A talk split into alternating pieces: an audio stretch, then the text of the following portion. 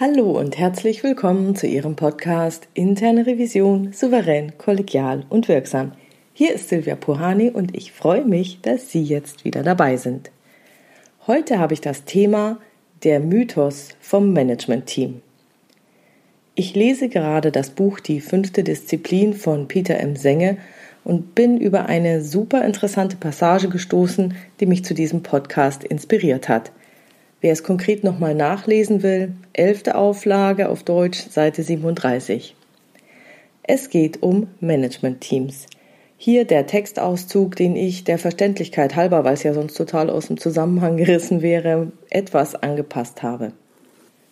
An vorderster Front steht das Management-Team, eine Versammlung von gescheiten, erfahrenen Führungskräften, die die unterschiedlichsten Funktionen und Fachbereiche einer Organisation vertreten.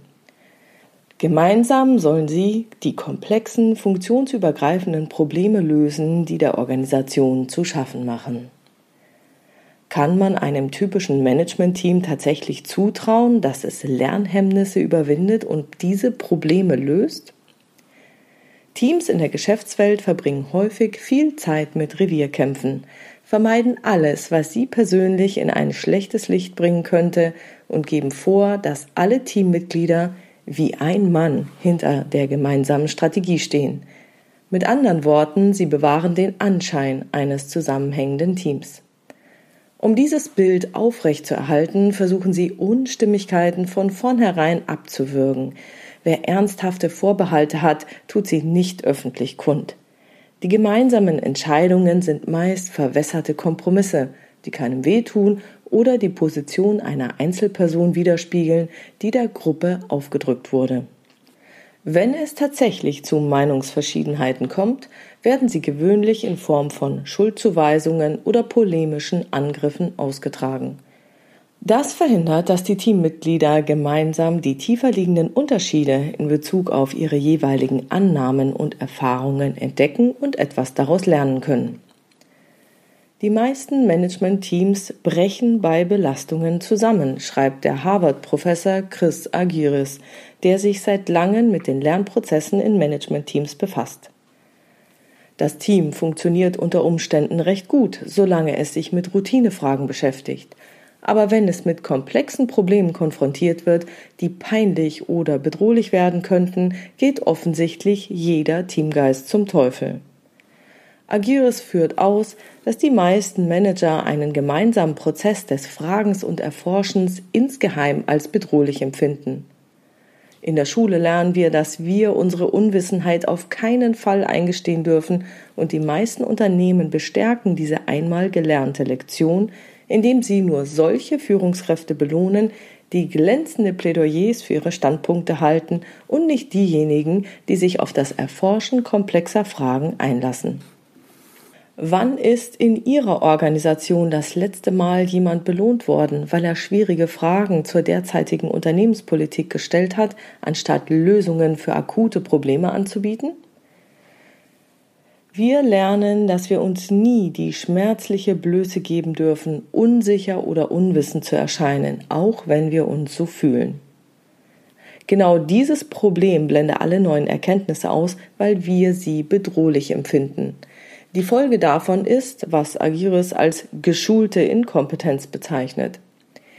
Teams, die unglaublich kompetent sind, wenn es darum geht, das eigene Lernen zu verhindern. Soweit zum Text. Für mich persönlich hat das echt gesessen.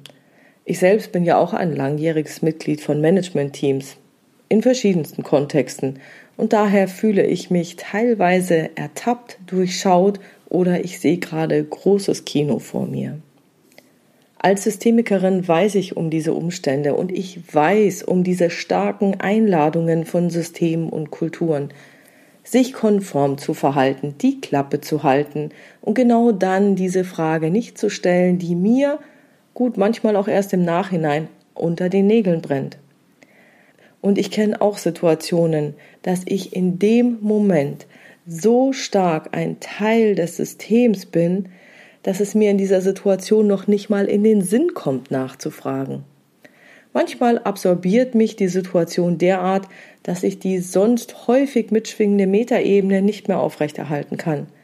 Dann habe ich echt den Eindruck, keine Wahl zu haben und mitmachen zu müssen. Es geht dann einfach nicht, dagegen zu sein, den Mund aufzumachen, weil ich den Ansatzpunkt dafür gar nicht finde. Vielleicht habe ich ein komisches Gefühl dabei, aber im Endeffekt fehlen mir manchmal die Worte.